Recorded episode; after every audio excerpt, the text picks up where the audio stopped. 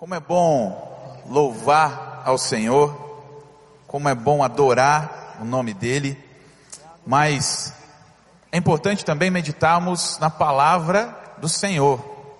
E olha o que o Espírito Santo de Deus faz, porque enquanto eu estava ali ouvindo todo esse culto acontecer, dois versículos que estão aqui no sermão já foram citados hoje. Isso é coisa do Senhor, coisa que Deus faz, para que a sua igreja caminhe em unidade. Eu quero convidar você a abrir a sua Bíblia lá em Gênesis 32. Gênesis é bem fácil de achar, Gênesis 32, a partir do versículo 22. Gênesis 32, 22. Para quem não trouxe sua Bíblia, o texto vai estar aqui no telão também. Todos encontraram? Amém? Amém. Diz assim: Naquela mesma noite levantou-se e tomando suas duas mulheres, suas duas servas e seus onze filhos, passou o val de Jaboque. Tomou-os, fê-los passar o ribeiro e fez passar tudo o que tinha. Jacó, porém, ficou só. E lutava com ele um homem até o romper do dia. Quando este viu que não prevalecia contra ele, tocou-lhe a juntura da coxa e se des, e deslocou a juntura da coxa de Jacó enquanto lutava com ele. Disse o homem: Deixa-me ir, porque já vem rompendo o dia. Jacó, porém, respondeu: Não te deixarei ir, se não me abençoares. Perguntou-lhe, pois, qual é o teu nome? E ele respondeu: Jacó. Então disse: Não te chamarás mais Jacó, mas Israel porque tens lutado com Deus e com os homens e tens prevalecido. Perguntou-lhe Jacó, dize-me, peço-te, o teu nome. Respondeu o homem, por que perguntas pelo meu nome? E ali o abençoou. Pelo que Jacó chamou ao lugar Peniel, dizendo, porque tenho visto Deus face a face e a minha vida foi preservada. E nascia o sol quando ele passou de Peniel e cocheava de uma perna.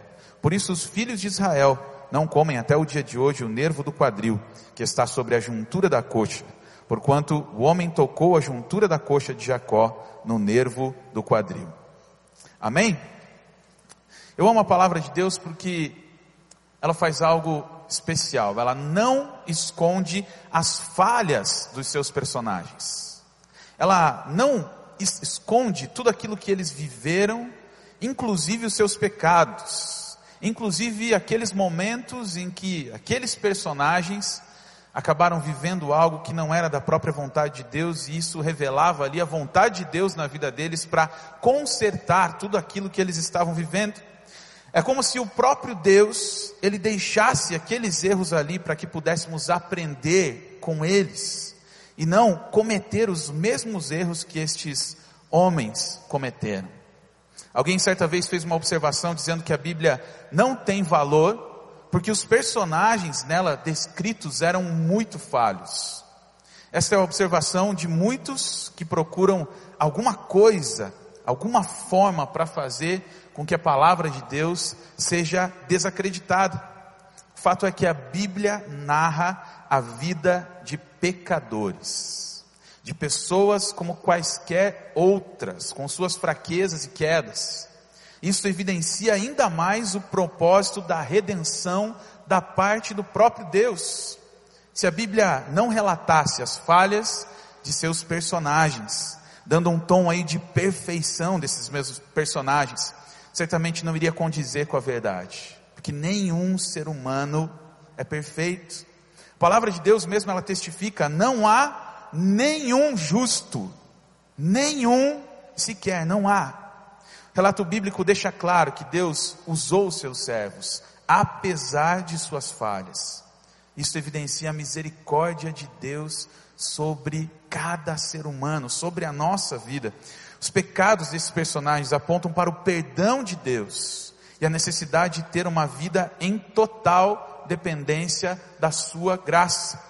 A Bíblia foi escrita exatamente para mostrar como Jesus disse que não são os sãos que precisam de médico, mas sim os doentes. Quando eu olho para alguns personagens da Bíblia e percebo isso, eu olho para a vida de Neemias, por exemplo, e numa oração que ele fez, Ele diz assim: Estejam, pois, atentos os teus ouvidos e os teus olhos abertos, para acudires à oração do teu servo, que hoje faço a tua presença, dia e noite, pelos filhos de Israel, teus servos, e faço confissão pelos pecados dos filhos de Israel, os quais temos, ele se inclui, cometido contra ti, pois eu e a casa de meu pai temos pecados. Olha que Davi falou acerca dele mesmo: enquanto calei os meus pecados, envelheceram os meus ossos pelos meus constantes gemidos todo dia.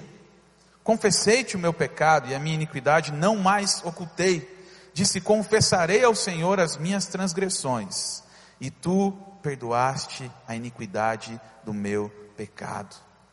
Deus faz isto na nossa vida, permitir que as nossas impurezas fiquem evidentes, para que Ele mesmo possa tratar a nossa vida, direcionar a nossa vida. Quanto mais nós estamos na luz do Senhor, mais impureza nós vamos perceber na nossa vida. Você já percebeu aquela, aquele feixe de luz que entra pela janela e só naquele feixe de luz você percebe as impurezas do ar?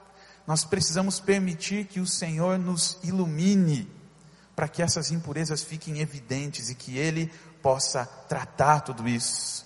Deus ele faz isso ao permitir que a vida de Jacó seja colocada na palavra de Deus. Ele não esconde a história nem as falhas desse personagem.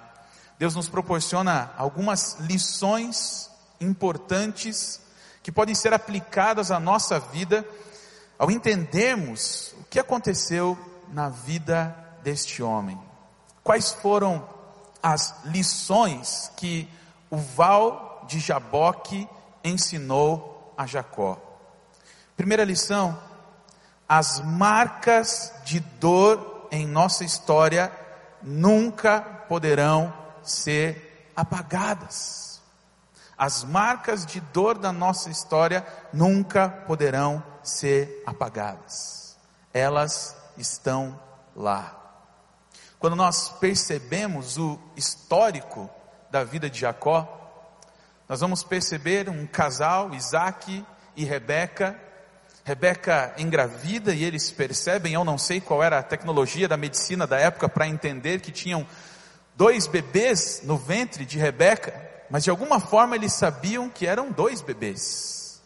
E a Bíblia relata que aqueles, aquelas duas crianças brigavam, lutavam desde o ventre. Duas crianças que brigavam. Parecia que aqueles dois bebês sabiam que havia algo maior envolvido no nascimento deles, que era a bênção da primogenitura. De maneira inconsciente eu coloco aqui. Mas um dos dois queria sair primeiro e ser o abençoado, ser aquele que receberia a bênção da primogenitura do seu próprio pai, que teria os bens da família, que agora seria o líder da própria família. E eu admiro aqui a criatividade que os hebreus tinham para dar nome para os filhos. Olha que criatividade. Primeiro o bebê nasce, chega o tempo da, do término da gestação, vão fazer o parto da Rebeca, Primeiro bebê que nasce, eles tiram aquele bebezinho e percebem: olha que bebê peludinho. Que nome nós vamos dar a esse bebê? Esaú, em hebraico, peludo. Olha que criatividade intensa.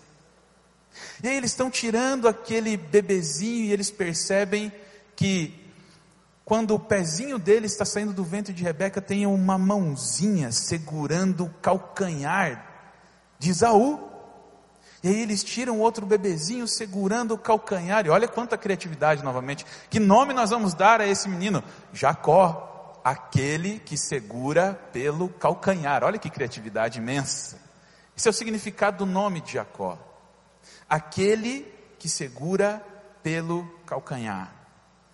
Só que algo que já vem historicamente naquela família, desde Abraão, a gente percebe algumas falhas nessa família. Falhas inclusive de comunicação dentro da casa, dentro do lar. E quando Isaac e Rebeca constituem também o seu lar, eles não estão livres de viver toda a influência do seu passado e aquela começa a ser uma família disfuncional, dentro da própria palavra de Deus. A gente consegue perceber isso. Uma família que não funciona porque a mãe, Rebeca, vê o seu filho crescer e ela começa a ter uma preferência, uma predileção por Jacó. Ao mesmo tempo que o pai percebe que aquele menino peludo, Esaú, cresce, é um homem que é voltado para o trabalho, para a caça, e ele então se afeiçoa daquele filho, do Esaú. E aí, ambos que deveriam estar juntos como casal, e aqueles dois filhos, absorverem da harmonia do lar, da harmonia do casal, aquele sistema entre o casal é quebrado e eles criam subsistemas dentro da família, e isso fica evidente quando nessa família bíblica, olha que família abençoada, eles resolvem fazer então uma estratégia para enganar o Isaac quando ele já estava velhinho. Isso que acontece entre Rebeca e Jacó. Certo dia, seu irmão Esaú chega do seu trabalho e aquele menino, Jacó, criado na barra da saia da mãe, aprendeu a cozinhar, aprendeu a fazer algumas coisas que o irmão não sabia. Quando ele chega naquela casa, eu acho, eu acredito, que ele faz como nós, quando chegamos em casa e estamos com fome. Vai mexendo nas panelas, tira a tampa para ver o que, que tem lá, e ele percebe que tinha um cozido, cozinhado de lentilhas. E ele fala para o seu irmão: Olha, eu quero um prato, um prato de lentilhas. E o irmão dele está esperto Jacó, olha, eu te dou um prato de lentilhas. Se você entregar para mim o seu direito de ser o primeiro filho. Esaú não tinha consciência do que ele estava fazendo naquele momento, e eu acredito que ele não pensou que aquilo era sério e que de alguma forma aquilo poderia ser realmente entregue por um prato de lentilhas, mas foi. Ele entrega o direito ao seu irmão de ser abençoado como primogênito da família. Vai chegando a velhice para Isaac, e aí agora o pai quase morrendo, já tendo a sua visão bem debilitada, recebe uma visita que aparentemente parece ser de um dos filhos. Toda uma estratégia foi criada por Jacó e Rebeca, aliás, por Rebeca e Jacó, para que o pai pudesse, naquele momento da vida, estender as suas mãos sobre o filho e abençoá-lo como o primogênito. Rebeca, ela deu algumas opções para Jacó. Deu duas opções, pelo menos, para Jacó: atender às suas palavras e mentir para o próprio pai, se passar por Esaú, ou desobedecer aos planos que ela tinha para o seu próprio filho. Jacó ele escolheu enganar o pai e assim Isaac, quase cego, foi levado a proferir a bênção a Jacó, embora não estivesse totalmente convencido de que se tratava realmente de Esaú. Se por um lado ele parece pressentir que aquele não era Esaú, seu filho, por causa da voz e da rapidez em cumprir aquela tarefa, ele chega rápido na presença do pai e diz: Me abençoa, eu quero a tua bênção. Por outro lado, o cheiro da roupa, o pelo nas mãos que a mãe tinha colocado ali como estratégia para a vida dele, indicavam que aquele era o seu filho preferido, Isaú. O texto enfatiza aqui as oportunidades desperdiçadas por Jacó, de falar a verdade, de colocar talvez os seus vários questionamentos para a vida do próprio pai, registrar coisas como o afeto que ele não tinha dado por preferir o outro filho, mas nada daquilo adiantou. Jacó não falou a verdade. Pelo contrário, foi questionado pelo próprio pai. O pai chega na presença dele e diz: Quem és tu, meu filho? O que Jacó responde para ele: Eu sou Esaú. E ele faz uma segunda pergunta: És meu filho Esaú mesmo? Diante dessas perguntas, a resposta de Jacó é: Sou Esaú, o teu primogênito. assumindo ali de vez toda a mentira. Ao optar pela mentira, Jacó desperdiçou uma oportunidade linda. A dor provocada pela traição que ele cometeu ao próprio pai e ao próprio irmão. Eu gosto das palavras do Charles Swindoll para definir isso. É tremendo. O Charles Swindoll diz assim: talvez o sentimento mais difícil para o ser humano seja o perdão. Principalmente quando a vida sofre uma abrupta e terrível guinada, fruto de uma traição. E a dor é ainda maior quando essa traição é praticada no âmbito familiar. Há vários tipos de traição sexual, afetiva, moral, financeira, todas são destrutivas e colocam os envolvidos diante de uma situação limite, pois geralmente as consequências são irreversíveis.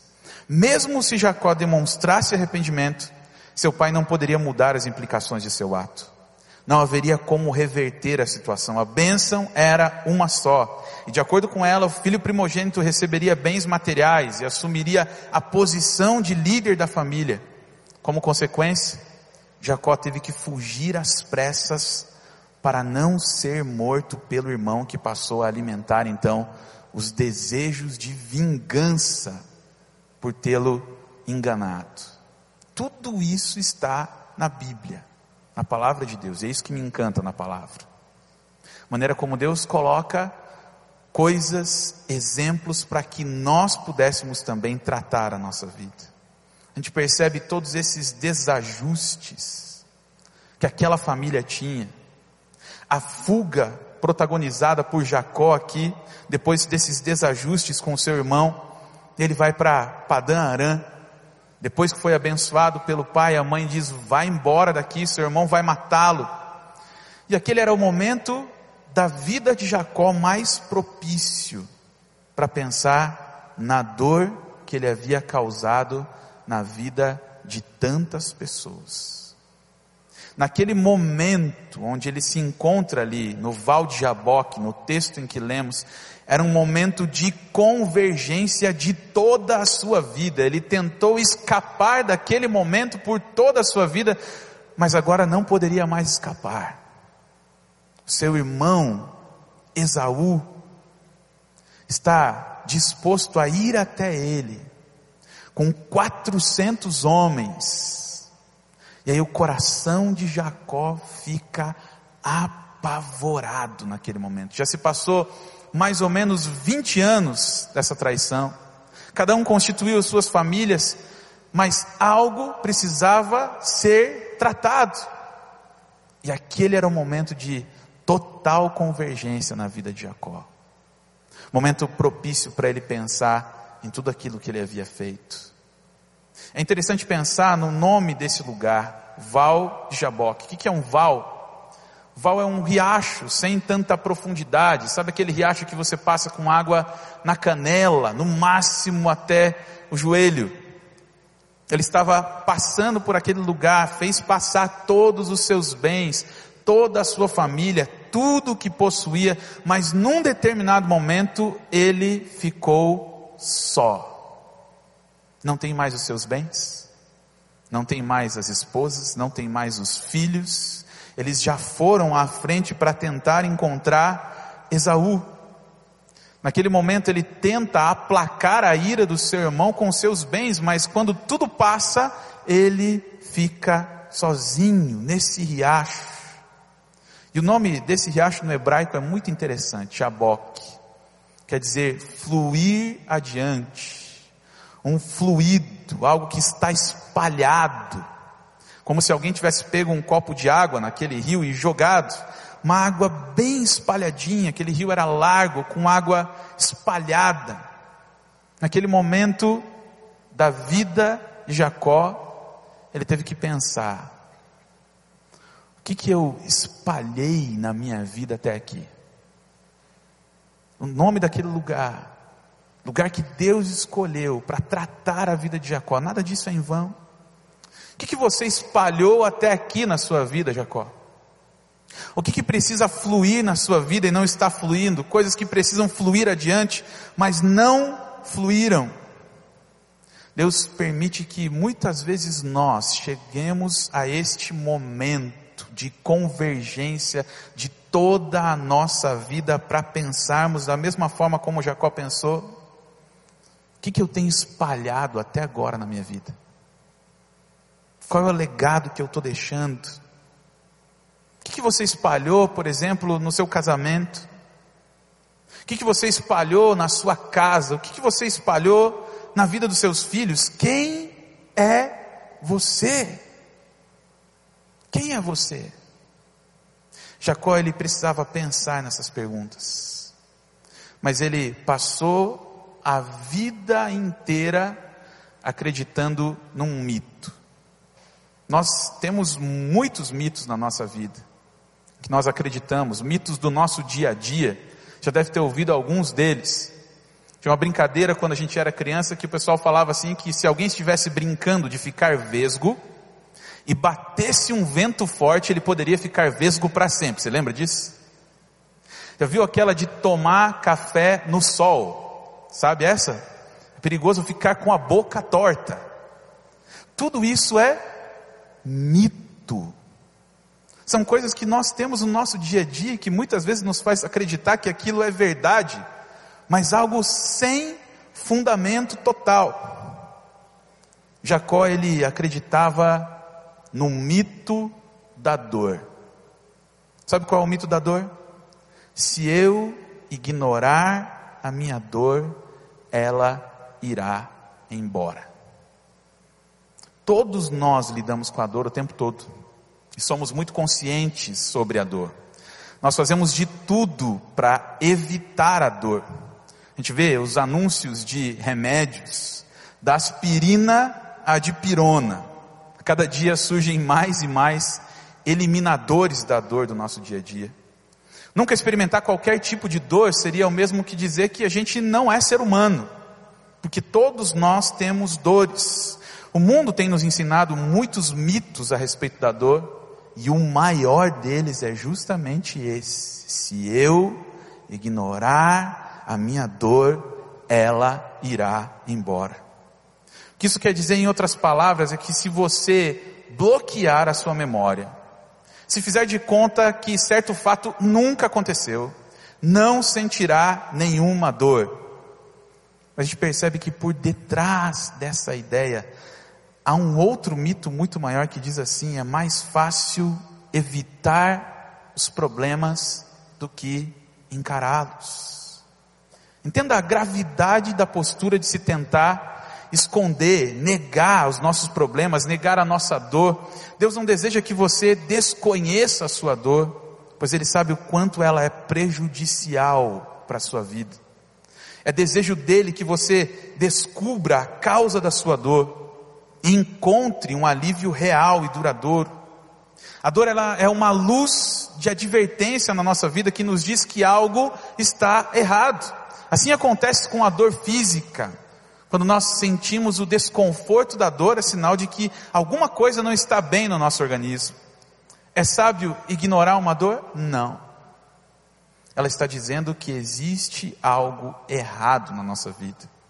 A verdade sobre a dor, a verdade, não um mito sobre a dor, a verdade sobre a dor é que ela é uma ferramenta que Deus usa em minha vida para o bem. A dor é uma ferramenta. Porém, geralmente nós não entendemos assim. Não compreendemos qual é este bem de Deus em meio à nossa dor. Deus usa a dor para nos impulsionar para fazer com que nós venhamos sair do lugar, tomar uma atitude, mudar a nossa vida, ter novas direções de Deus para nós. Você já percebeu alguém tem medo de ir no dentista? Agora, quando a dor no dente é tão insuportável, a dor vai fazer aquela pessoa levantar e ir para o dentista tratar a dor, buscar um remédio. A dor tem o poder de nos impulsionar e fazer a nossa vida mudar de direção. A dor nos faz entrar em ação como nenhuma outra coisa na vida é capaz de fazê-lo. Agora, a grande pergunta é: até quando vai ter que doer tanto na sua vida para que você possa tomar uma atitude. Talvez você olhe para o seu coração e pense assim: não, a dor nem é tão grande assim, eu consigo resolver a minha dor. Vai doer até quanto? Até quanto? Deus usa a dor para nos transformar. E era isso que ele queria que acontecesse na vida de Jacó, que aquele homem que passou a vida inteira mentindo, enganando, puxando o tapete das outras pessoas, tivesse uma vida transformada e toda a dor que ele sentia na vida dele naquele momento, a dor imposta sobre a vida de outras pessoas e a dor que ele sentia por ter promovido a dor em outra pessoa, precisava impulsioná-lo a ter uma vida transformada diante de Deus.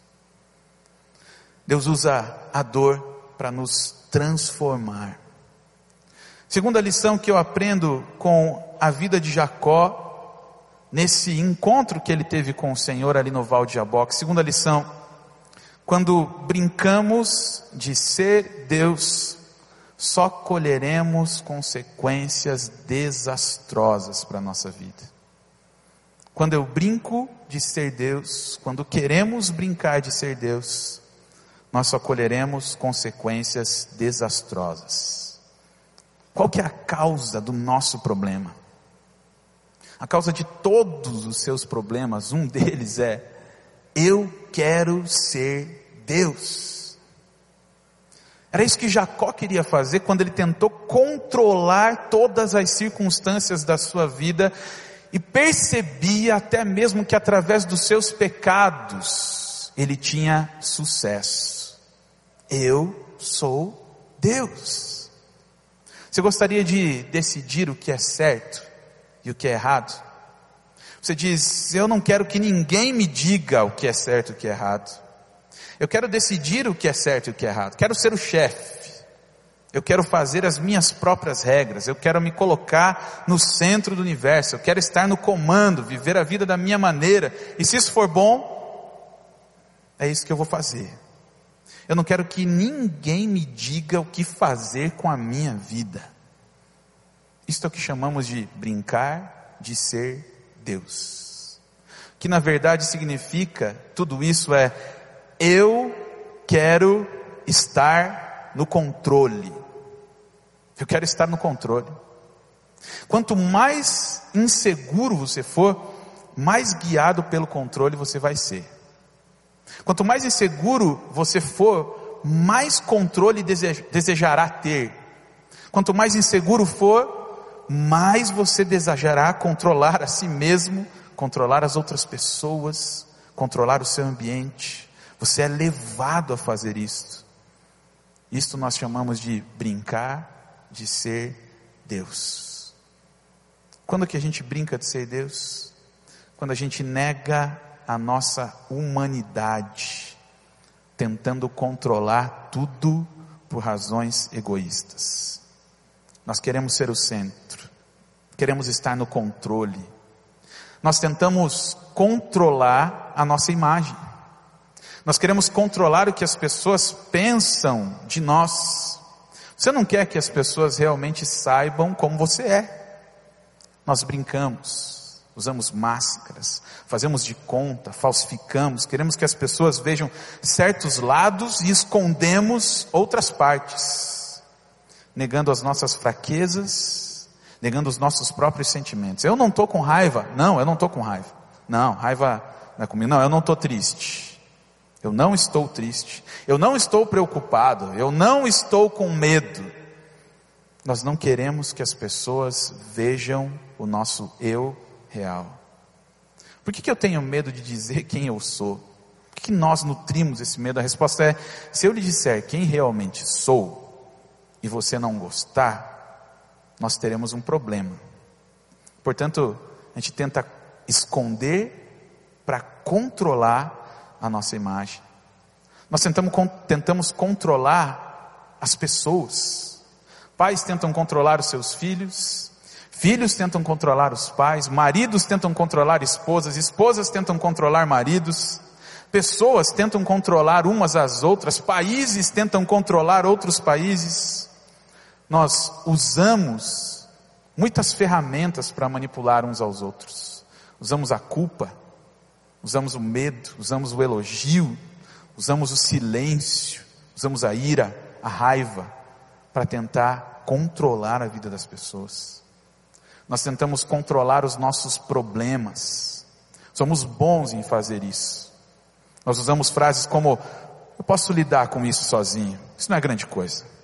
Essa é uma pessoa tentando ser Deus. Ah, eu posso resolver isso, estou bem. Falando sério, não, eu estou muito bem.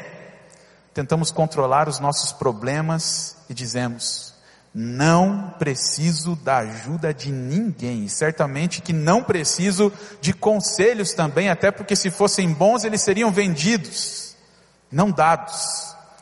Tentamos controlar os nossos problemas dizendo: olha, eu posso parar de fazer determinada coisa quando eu quiser. Eu posso parar de fazer isso quando eu quiser. Eu vou achar uma saída. Quanto mais você tenta ajustar os seus problemas, pior o problema fica. Nós tentamos controlar a nossa dor. Alguma vez já pensou em quanto tempo você gasta tentando escapar da dor, tentando evitá-la, tentando negá-la, reduzi-la, adiá-la? E talvez por conta de tentar maquiar essa dor, você desenvolve determinados tipos de hábitos compulsivos e através deles você tenta controlar a sua dor. A dor vem quando descobrimos, na nossa hora tranquila, que não somos Deus e que não podemos controlar tudo. E quando esse sentimento vem no coração, isso é simplesmente ameaçador. Jacó, mesmo naquele momento de convergência da sua vida, ele estava tentando controlar todas as circunstâncias à sua volta. Ele cria uma estratégia. Ele está sabendo que o irmão está vindo. Ele fala: Olha, vou pegar os meus bens aqui em blocos. Vocês vão em blocos e deixam quilômetros de distâncias, distância entre um bloco e outro. E quando o meu irmão chegar e falar, olha, quem são vocês? De onde vocês estão vindo? Não, tudo isso é do teu Senhor.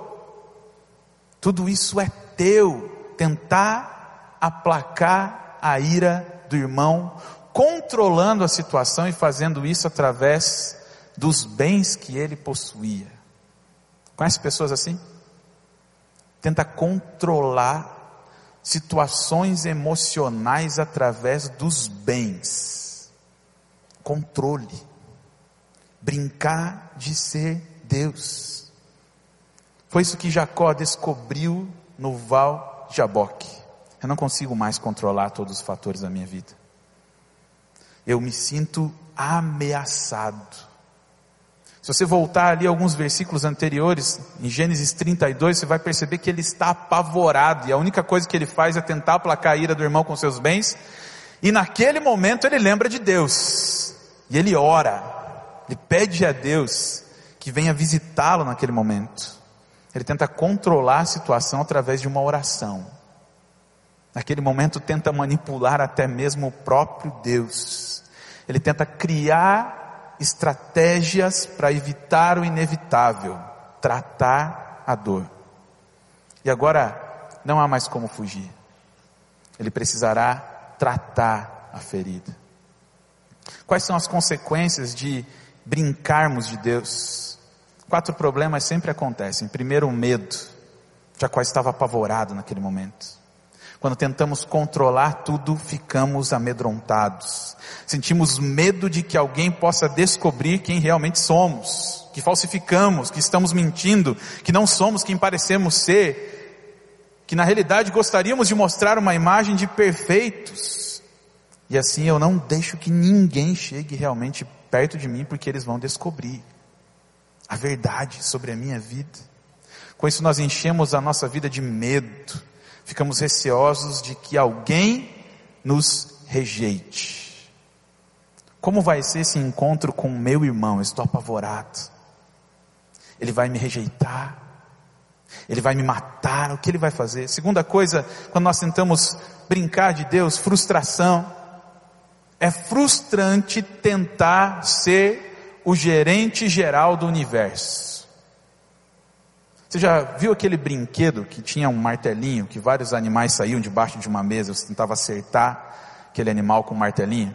E aí saía dois, você tentava acertar os dois. Daí saía três, você tentava os três. Aquilo ali é uma brincadeira frustrante. Porque você nunca vai conseguir nocautear todos aqueles bichinhos ao mesmo tempo. É frustrante quando você tenta empurrar todos eles para baixo e eles continuam subindo. Mas na vida também é assim. Nós tentamos eliminar uma compulsão e logo aparece outra. Nós tentamos eliminar um problema e subitamente aparece outro. Nós tentamos eliminar um conflito, um problema de relacionamento e logo vem outro à tona. É frustrante porque a gente não consegue nocautear todos os problemas da nossa vida. E aí nós muitas vezes brincamos de Deus. Paulo ele entendeu isso entendeu isso na sua própria vida, não dá mais para brincar de Deus.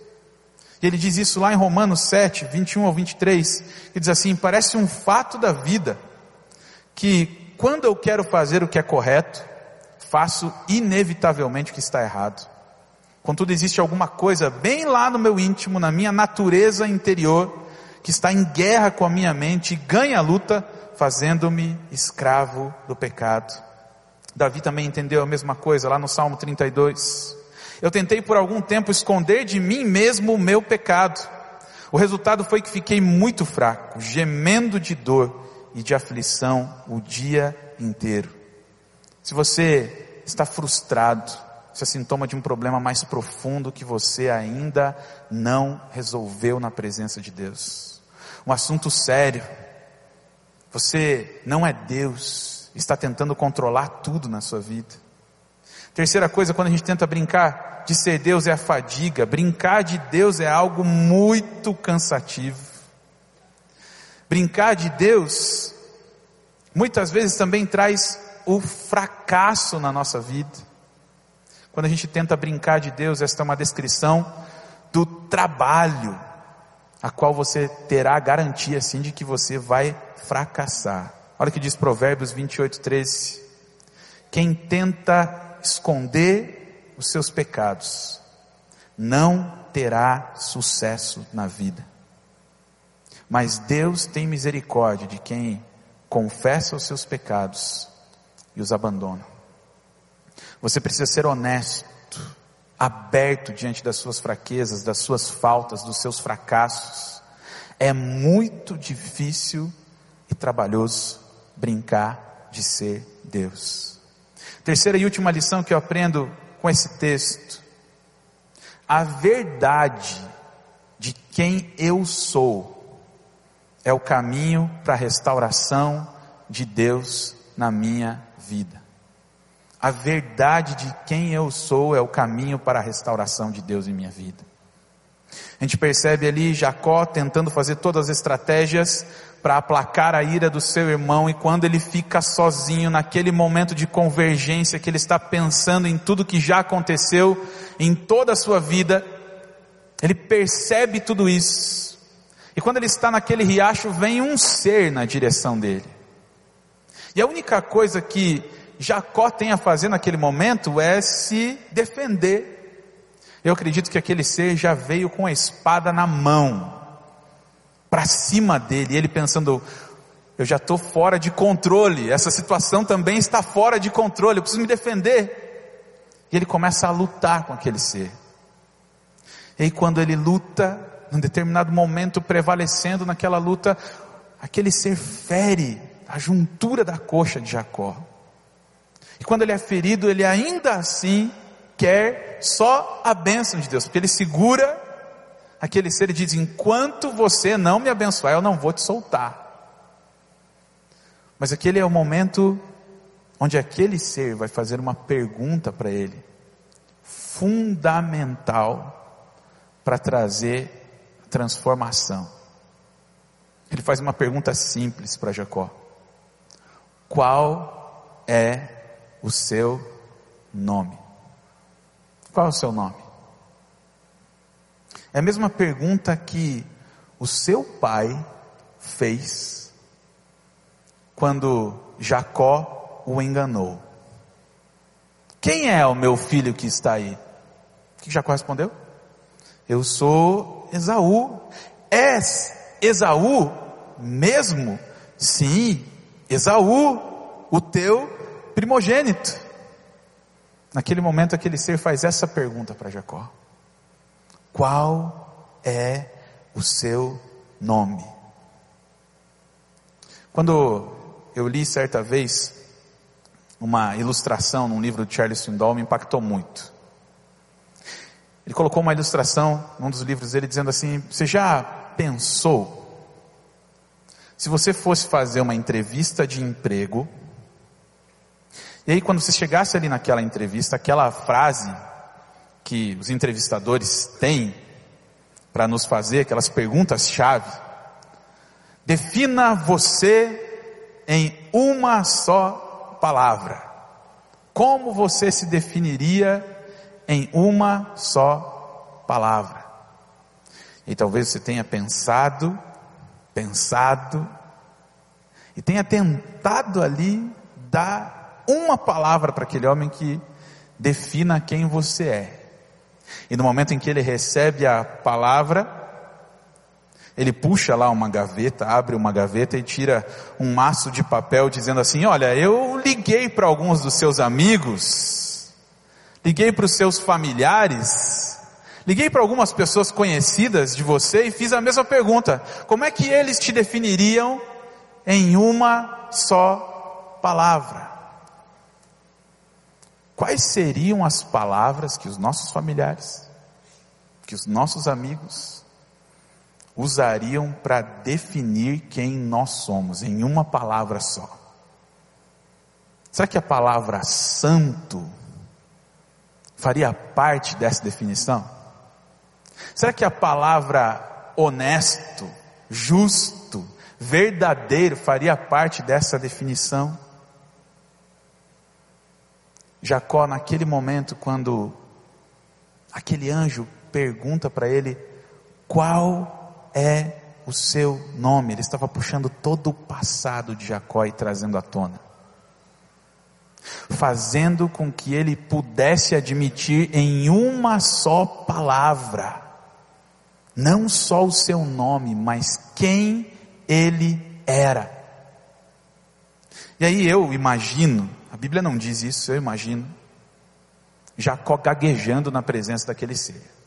Qual é o seu nome? Meu nome é Eza, é, ex, ex, é, meu nome é a vontade que ele tinha de dizer que era Esaú era muito grande. Mas ele fala exatamente aquilo que ele é. Eu sou Jacó. A Bíblia vai dizer que em admitir quem eu sou, admitir as minhas fraquezas, eu encontro forças. Isso não é uma ideia muito popular na nossa cultura de autossuficiência, que diz você não precisa de ninguém, mas para dar o primeiro passo para a restauração de Deus na sua vida, você precisa admitir que é incapaz de fazê-lo por si, por si próprio. Admitir que eu não sou Deus, significa que eu reconheço alguns fatos na minha vida e reconheço que eu tenho maturidade, vem maturidade à minha vida quando eu reconheço algumas coisas. Primeiro, quando eu admito que sou incapaz de mudar o meu passado. Quando ele fala, eu sou Jacó, ele estava dizendo isso, eu sou incapaz de mudar o meu passado. Ele machuca, eu ainda me lembro dele, mas toda a amargura do mundo não vai mudá-lo. Eu sou incapaz de mudar o meu passado. Segundo, eu admito que eu sou incapaz de controlar as outras pessoas. Eu tento, gosto de manipulá-las, eu uso todos os tipos de pequenos truques, mas isso não funciona. Eu sou responsável por minhas ações, não pelas ações das pessoas, eu sou responsável pelas minhas ações e eu não posso controlar as outras pessoas. Eu admito que sou incapaz de lidar com os meus hábitos danosos, comportamentos e ações. Quando eu admito tudo isso, a restauração de Deus começa na minha vida. Boas intenções não são suficientes. Quantas vezes você tem tentado e tem fracassado? Força de vontade não é suficiente. Você precisa de alguma coisa que seja mais do que força de vontade para mudar. Você precisa de uma fonte de poder para além de si mesmo. Você precisa de Deus, porque Ele fez você para precisar dEle, depender dEle em todos os momentos da sua vida. Qual é o seu nome? Quem você é na presença de Deus? O que você precisa admitir na presença dele? Tiago 4,6 diz assim: Deus se opõe aos orgulhosos, mas concede graças, graça aos humildes. Quando Jacó ele admite quem ele é na presença de Deus, muitas coisas começam a mudar. Primeiro, quando ele fala eu sou Jacó, aquele ser diz para ele: não é mais. Sua vida acaba de ser mudada, transformada. Agora você é Israel. Quando Jacó admite quem ele é na presença de Deus, até o nome do lugar onde ele estava muda. Agora aquele lugar não é mais o Val de Jaboque, aquele lugar é Peniel, a face de Deus, porque eu encontrei Deus face a face. A minha vida foi poupada e eu encontrei o Senhor. Quando você admitir o que precisa ser mudado na sua vida, Deus vai mudar a maneira como as pessoas te conhecem. O seu caminhar nessa terra vai ser mudado, como foi mudado o caminhar de Jacó naquele momento, quando todas as pessoas olhavam para Jacó, vendo-o mancando na presença de Deus, disseram: Olha, aquele homem está daquele jeito porque ele teve o seu caminhar mudado na presença de Deus. Nunca mais o andar de Jacó foi o mesmo depois que ele se encontrou na presença de Deus. Isaías 57, 18 e 19 diz assim: Tenho visto como eles agem, mas eu os curarei e os guiarei, eu os consolarei. Nos lábios dos que choram colocarei palavras de louvor a todos ofereço a paz, paz aos que estão perto e aos que estão longe, eu os curarei. Esta é uma grande promessa de Deus. E ela começa quando eu admito na presença dEle quem eu sou, quando eu paro de brincar de Deus, tentar controlar todas as coisas na minha vida. Se você está ferido, Deus vai dizer para você: curarei você. Se você está confuso, Deus diz: guiarei você. Se alguma vez você já se sentiu incapaz de mudar qualquer coisa, Deus está falando, eu ajudarei, capacitarei você a mudar isto na sua vida. Se você alguma vez sentiu que ninguém compreende o seu problema, o próprio Deus diz para você, eu entendo você e confortarei você. Se você se sente ansioso, preocupado, com medo das mudanças, o próprio Deus nesse texto diz, oferecerei paz a você. Quem é você na presença de Deus? O que você precisa admitir na presença dEle? Eu queria que você fechasse os seus olhos nesse momento.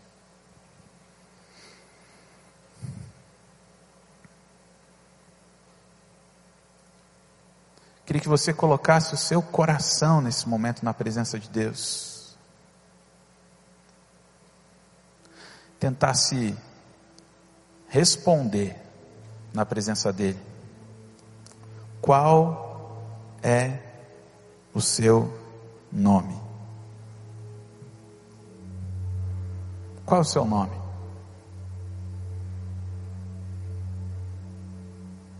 Quais são as coisas que eu preciso admitir na presença de Deus para que eu alcance cura? Será que eu estou vivendo o mito da dor? Se eu tentar ignorar a dor, ela vai embora, ela vai sumir, não, ela não vai desaparecer, querido. enquanto nós não tratarmos a nossa dor na presença de Deus. Se Deus falou com você nessa noite de coisas que você precisa entregar, admitir na presença dEle, eu queria que você ficasse de pé onde você está. Ninguém está te vendo nesse momento. Todo mundo está de olhos fechados, ninguém está vendo você aí do seu lado.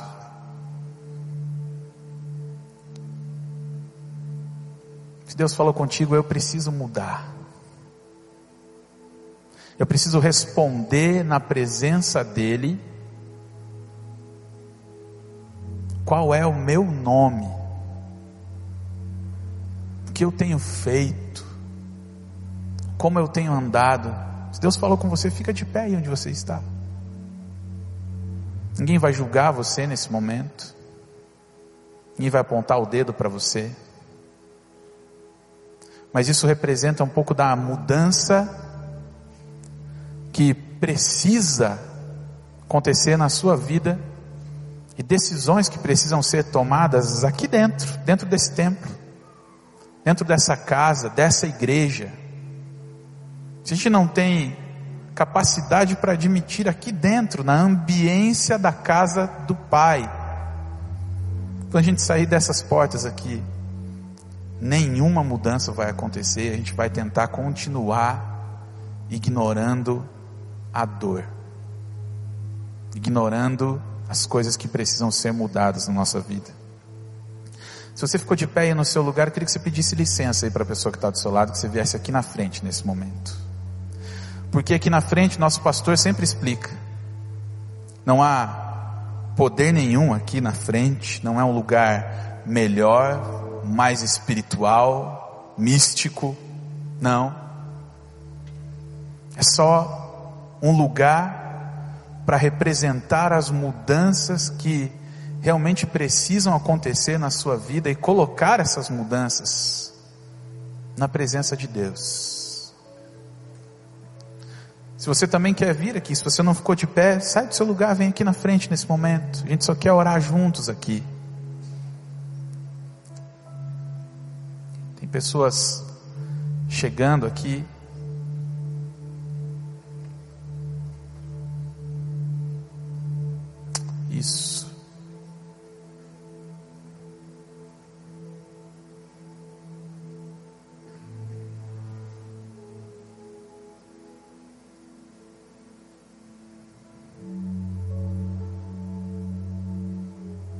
Gente sempre faz isso aqui. Primeira oração, ela é sua. O que, você precisa admitir na presença de Deus? que você precisa colocar na presença de Deus? Quais são as transformações que você quer que Ele opere na sua vida? Coloca na presença dEle. Esse é um dia que a dor começa a ser tratada na presença do Pai. Deus tem bálsamo tem remédio para derramar sobre a sua ferida, sobre a sua dor. Coloque seu coração na presença dele. Eu queria orar com você nesse momento. Senhor meu Deus, meu Pai, eu te agradeço, Pai querido, pela tua palavra, palavra que fala ao nosso coração, que nos constrange, Pai, a mudar a nossa vida, a direcionar a nossa vida. Talvez há pessoas aqui que colocaram essa pergunta diante do Senhor e tiveram que responder na Sua presença: quem eu sou? Quais foram as coisas que eu espalhei na minha vida toda? Qual é o legado que eu estou deixando mas nesse momento, Pai, quero pedir que a restauração do Senhor comece na vida desse meu irmão, dessa minha irmã, Pai querido, que no nome de Jesus, Senhor possa visitar o lar, a casa e ali dentro daquele lar ministrar a tua paz, Senhor. Que ali seja o ambiente do perdão. Que o Senhor direcione as coisas que precisam ser modificadas. Quando nós mudamos, tudo muda ao nosso redor, Pai. Então encoraja os meus irmãos a serem a mudança do Senhor, a mudança que eles desejam dentro da sua casa, dentro do seu trabalho, dentro da sua escola, dentro da sua faculdade, Pai. Que no nome de Jesus, as pessoas possam reconhecer, Pai, reconhecer o início desse processo de restauração na vida de cada um aqui, Pai. Cada um aqui possa crescer no Senhor, na tua palavra, possam ser cheios do teu Espírito Santo, Pai caminhar na tua presença, Pai. Assim nós oramos no nome de Jesus. Amém. Amém.